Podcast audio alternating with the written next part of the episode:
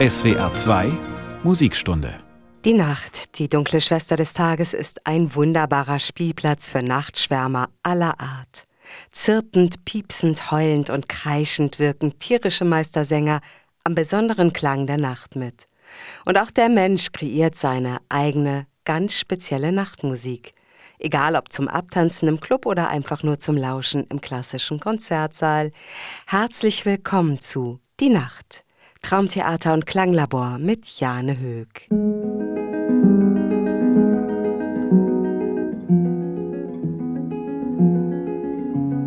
Das Ohr verankert uns mit der Welt, besonders dann, wenn der Sehsinn durch Dunkelheit nur bedingt funktioniert. Gleichzeitig schärft die Nacht bei vielen die Antennen fürs Übersinnliche und Mystische. Es ist also wenig überraschend, dass in fast allen Religionen der Welt die Nacht eine besondere Rolle spielt. Auch in vielen Volksbräuchen ist das so. Doch was für die eine Kultur heilig ist, wird von der anderen vielleicht als diabolisch empfunden. Voodoo kommt mir da spontan in den Sinn. Das ist eine uralte Religion Westafrikas, die ursprünglich mit den Sklaven über den Atlantik gereist ist und sich in der Karibik und im Süden der USA weiterentwickelt hat. Auch wenn die meisten bei Voodoo an Schwarzmagie und teuflische, von Nadeln durchbohrte Püppchen denken, ist Voodoo weit mehr als dieses Klischee aus dem Horrorfilm. In nächtlichen Riten und Festen spiegelt sich also erneut die Ambivalenz der Nacht. Für die heutige Folge Blue Moon, Weiße Nacht, Stille Nacht, Teuflische Nacht, verspricht das ein Wechselbad der Gefühle. Auf den Klangspuren besonderer oder heiliger Nächte geht's durchs Jahr und durch die Welt. Da viele religiöse Feste in enger Beziehung zum Mond und Sonne stehen, werden aber auch diese beiden Himmelskörper uns heute immer wieder begegnen. Los geht's mit Joshua Bredemeyers A Cappella Band und Der Mond, einem heute erst veröffentlichten Stück, in dem sich der Mond ist aufgegangen und Wer hat die schönsten Schäfchen über Beethovens Mondscheinsonate treffen. Dim, dim,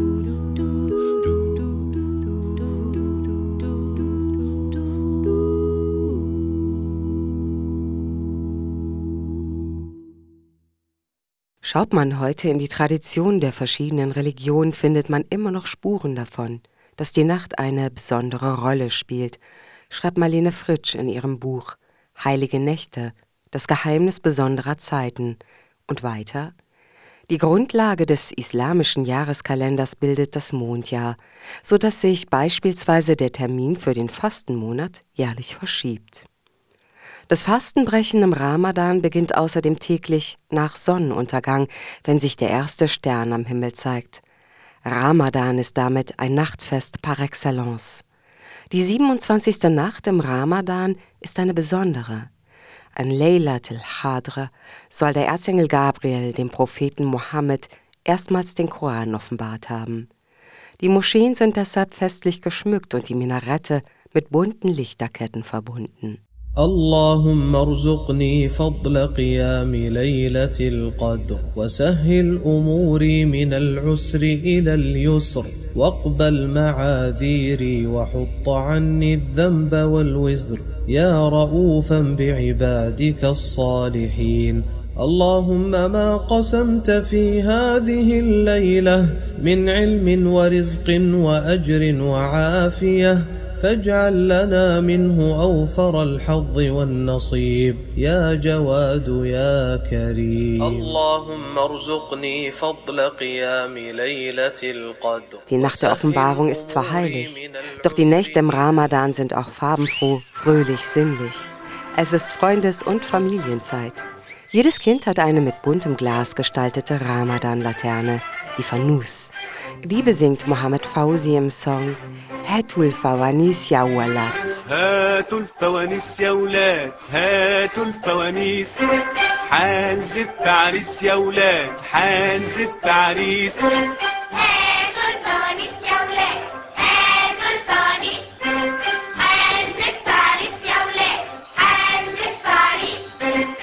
حيكون فرح تلات الليلة. هنغني ونعمله الليلة.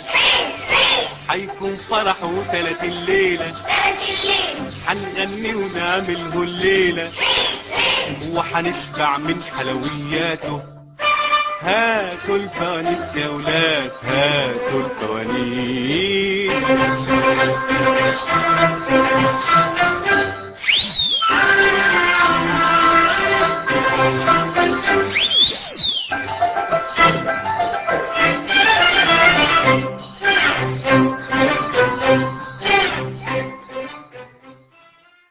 Ramadan, klar, das bedeutet strenges Fasten am Tag.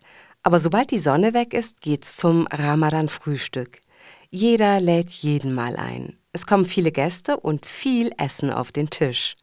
Von meiner Schwiegermutter habe ich gelernt, dass in Ägypten als erstes Datteln gereicht werden. Dann folgen Suppe mit Linsen oder mit Sanasfur. Das sind kleine Vogelzungennüdelchen. Statt gefüllter Weinblätter gibt's Mashi, gefüllte Weißkohlblätter. Molochia gehört mit auf den Tisch, ein spinatartiges Kraut, Pisella mit Erbsen und Rindfleisch, Fata, gekocht aus Brot und Lamm, würzige Aubergine, Brot, Mangosaft, scharfsauer eingelegtes und jede Menge Süßkram. Zum Abschluss Tee oder Ahua, Kaffee. Und ab zum Füße vertreten auf die Straße, wo im Ramadan jeden Abend Volksfest herrscht. Es sind Nächte mit sehr spezieller Atmosphäre, voller Licht und Klang. Mein Mann hätte im Ramadan jeden Abend mit seiner orientalischen Zither Kanun auftreten können. Von Deutschland aus beliefert er stattdessen das ägyptische TV täglich mit Songs für eine Kindertrickfilmserie im Ramadan. Und zu Hause komponiert er für und mit unserem Sohn einen heiteren Song. Darauf kräht der damals Dreijährige Papa macht Musik, Mama backt Kuchen. Baba amet Musik. Mama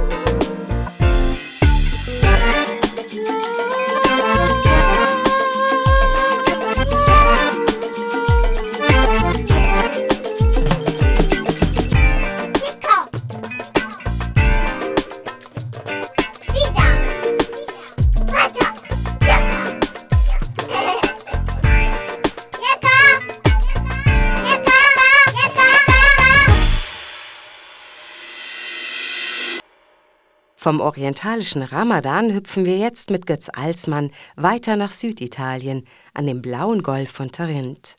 Das ist die Bucht zwischen Absatz und Spitze des italienischen Stiefels. Ein bezaubernder Ort für Verliebte in einer Mondnacht am Meer.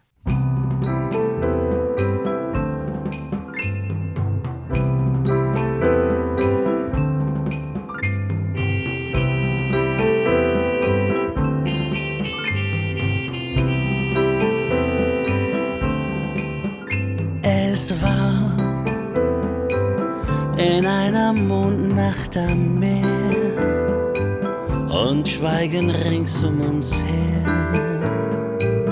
am blauen Golf von Tarent. Es war in einer Mondnacht am Meer, da hat es Amor nicht schwer, der alle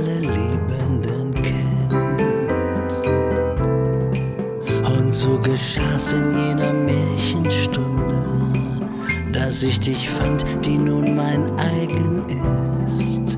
Ich hab dein Herz geküsst von deinem Munde, weil du die Liebe meines Lebens bist. Es war am blauen Golf von Tarent und Schweigen rings um uns her in einer Mondnacht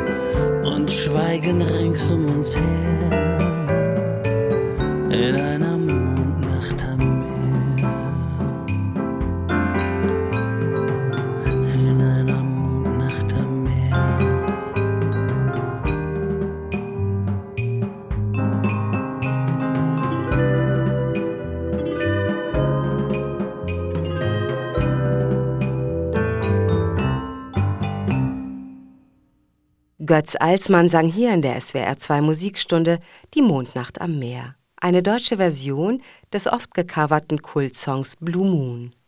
Wie sich der Blue Moon in die besonderen Nächte einreiht? Blue Moon, blauer Mond, bezeichnet im englischen Sprachraum den zweiten Vollmond innerhalb eines Monats. Das kommt nur in sehr seltenen Nächten vor, alle Jubeljahre einmal oder wie es im Englischen heißt, Once in a Blue Moon. Und dann gibt der Mond nicht nur den Takt fürs Ramadanfest vor, sondern auch für die Karwoche und das Osterfest. Das fällt immer auf den ersten Sonntag nach dem ersten Vollmond im Frühling. Damit ist übrigens auch der wild über die Stränge schlagende Karneval vom Mond abhängig und so mit Ostern verbunden. Die Nacht von Kar-Samstag auf Ostern gilt, zumindest in der katholischen Kirche, neben der stillen Nacht an Weihnachten als heiligste Nacht überhaupt. Es ist die Nacht der Auferstehung, die um Mitternacht mit Glockengeläut begrüßt wird. Das erwähne ich deshalb so, weil die einzige Zeit im Kirchenjahr, wo keine Glocken läuten, von Karfreitag bis Samstag um Mitternacht ist. Erst dann wird gefeiert. Hag Dies jubeln nun passend die King Singers. Das ist der Tag von William Byrd. One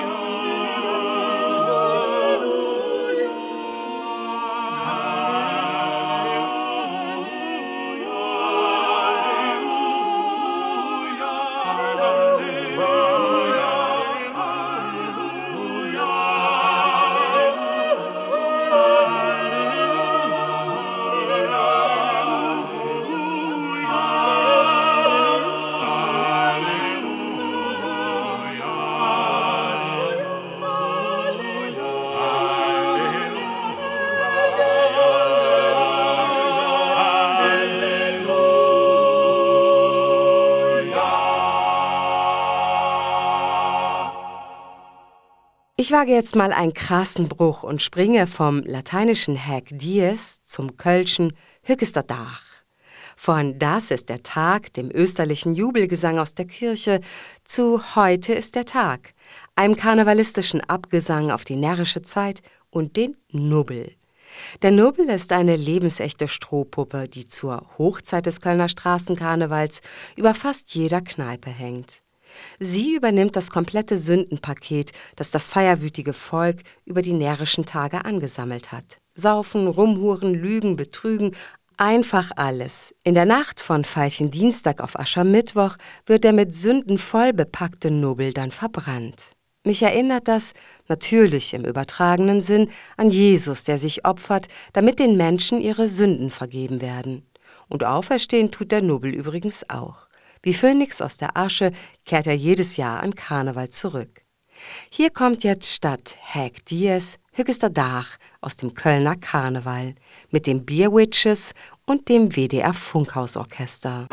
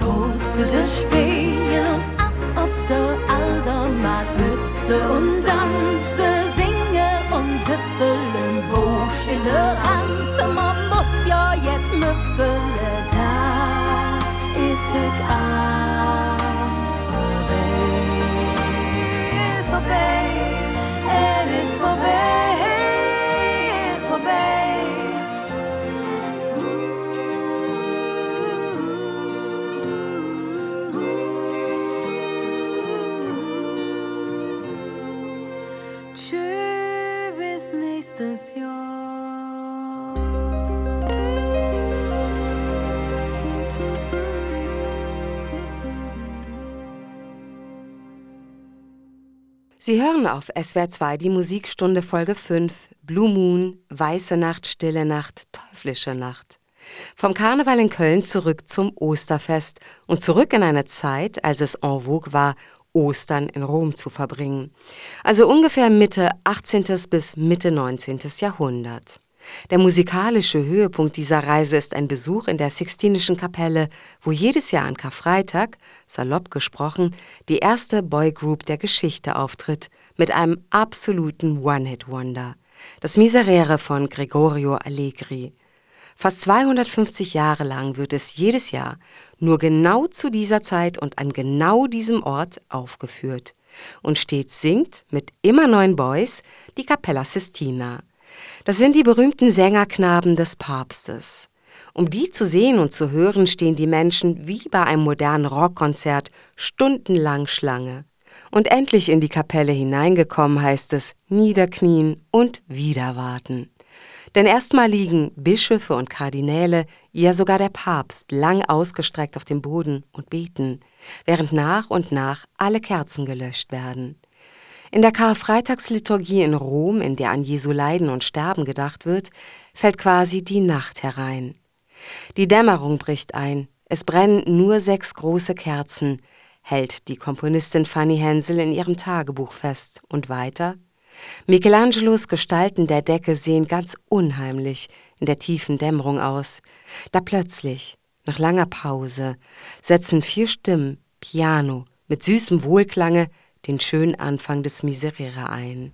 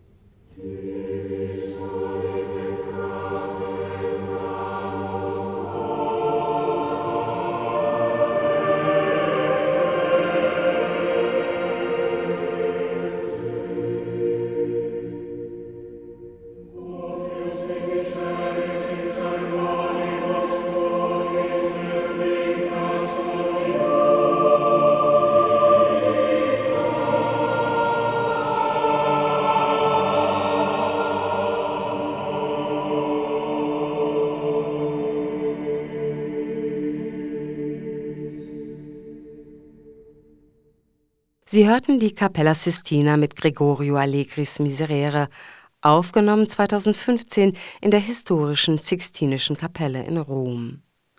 Die Partitur zum berühmten Bußpsalm hüten die Päpste seit ihrer Entstehung wie ein Augapfel. Das Transkribieren und Weitergeben, aber auch das bloße Ablauschen ist strengstens verboten. Bei Zuwiderhandlung droht der Kirchenbann.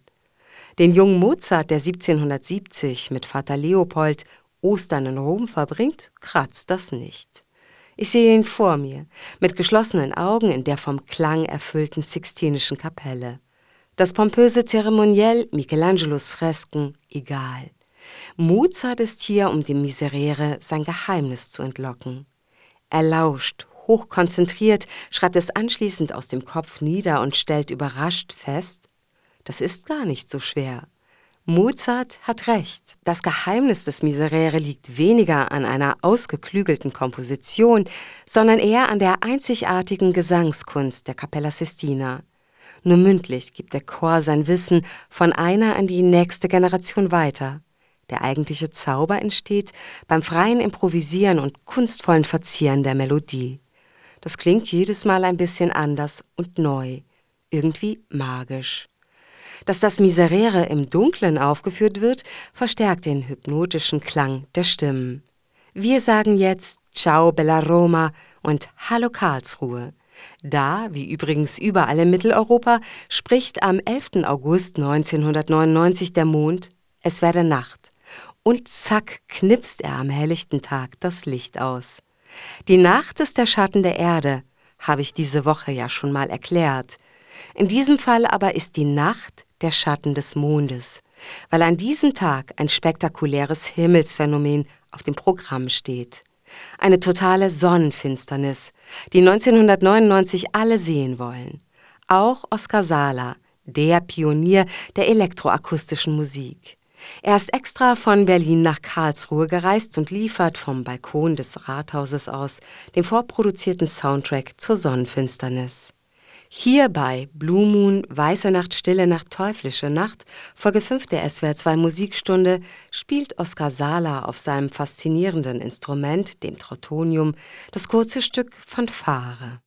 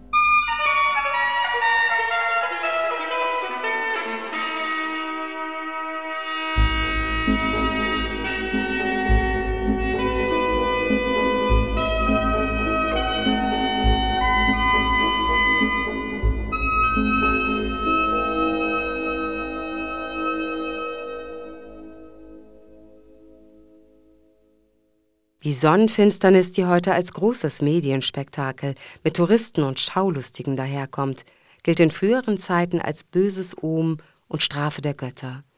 Die Hochkulturen Altamerikas etwa halten den Mond, der sich schwarz vor die Sonne schiebt, für ein Puma, der das Licht der Welt verschlingen will.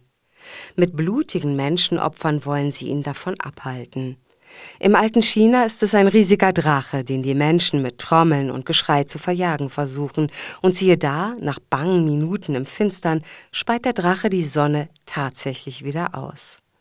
Noch bis weit in die Neuzeit hinein macht die Sonnenfinsternis Menschen Angst. Kommt jetzt das jüngste Gericht oder der Weltuntergang? Selbst 1999 kursieren Weltuntergangsvisionen, die sich auf Nostradamus berufen. Der hat schon im 16. Jahrhundert für das Jahr 1999 prophezeit, ein Schreckenskönig werde vom Himmel herabsteigen. Bis auf Staus und überfüllte Züge, weil jeder die Nacht am Tag erleben will, bleibt jegliches Horrorszenario aber aus.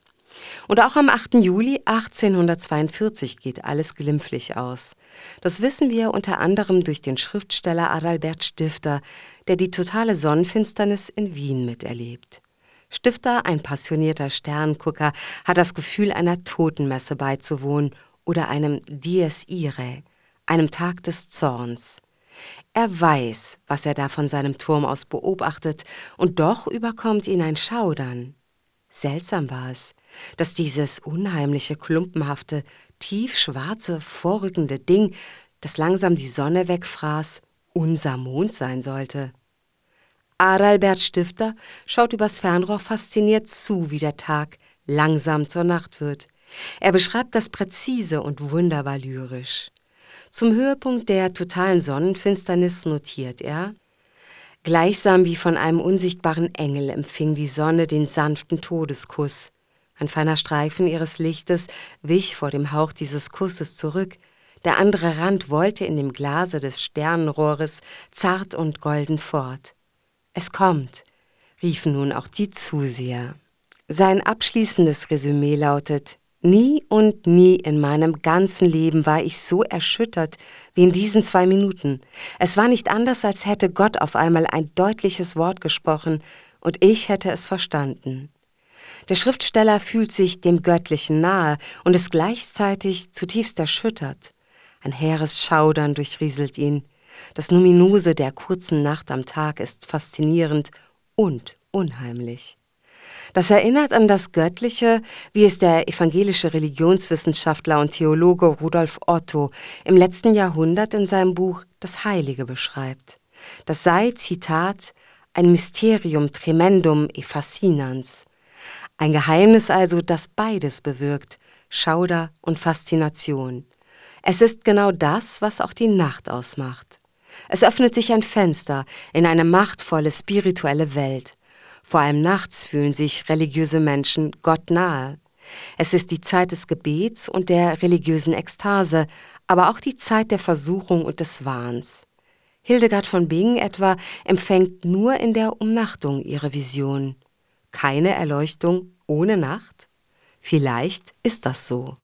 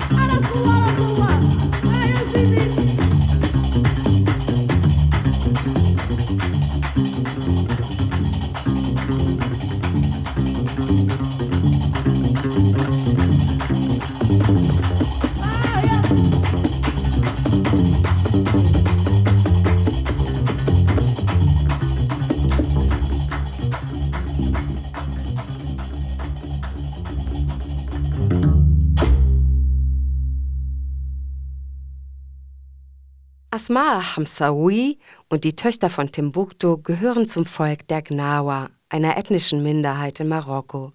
Visionen und Trancezustände sind für sie etwas Heiliges.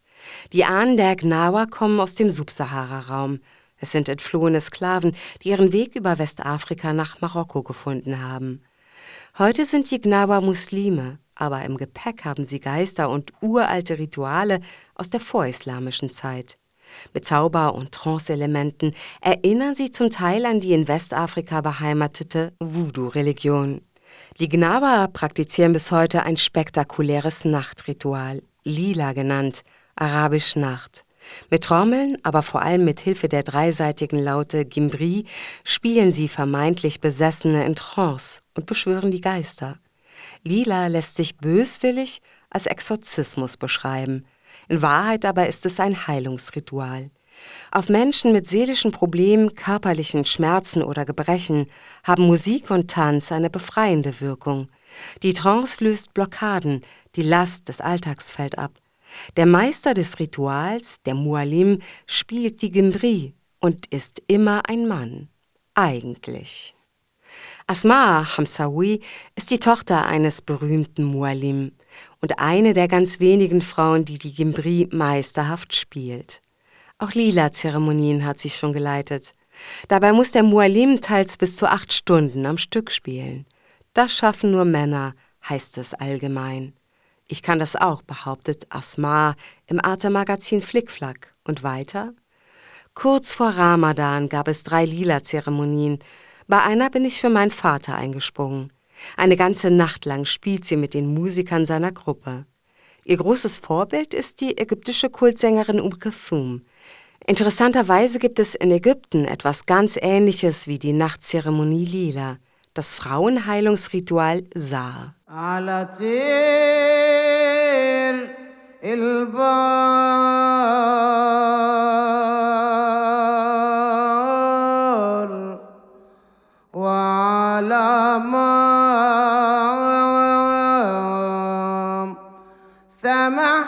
మమ్మ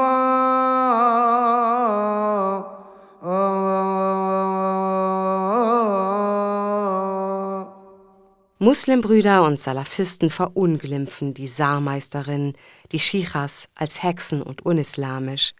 Aber die verteidigen ihr Ritual, das vermutlich über Äthiopien und die schwarzen Pharaonen seinen Weg nach Ägypten gefunden hat, hartnäckig. Und so manch vermeintlicher Saarzauber ist, vermute ich, ohnehin seit Jahrhunderten fest im ägyptischen Alltag verankert. Ich gebe Ihnen mal ein Beispiel. In seltenen Nächten, als meine Tochter noch ein Baby ist, schreit sie wie am Spieß. Nichts kann sie beruhigen. Meine Schwiegermutter, fest überzeugt davon, dass der böse Blick eines Neiders daran schuld ist, schneidet ein Papiermännchen aus. Während sie Gott anruft und die Namen möglicher Neider nennt, durchsticht sie den Papiermann mit einer kleinen Nadel. Anschließend verbrennt sie ihn auf einem kleinen Teller.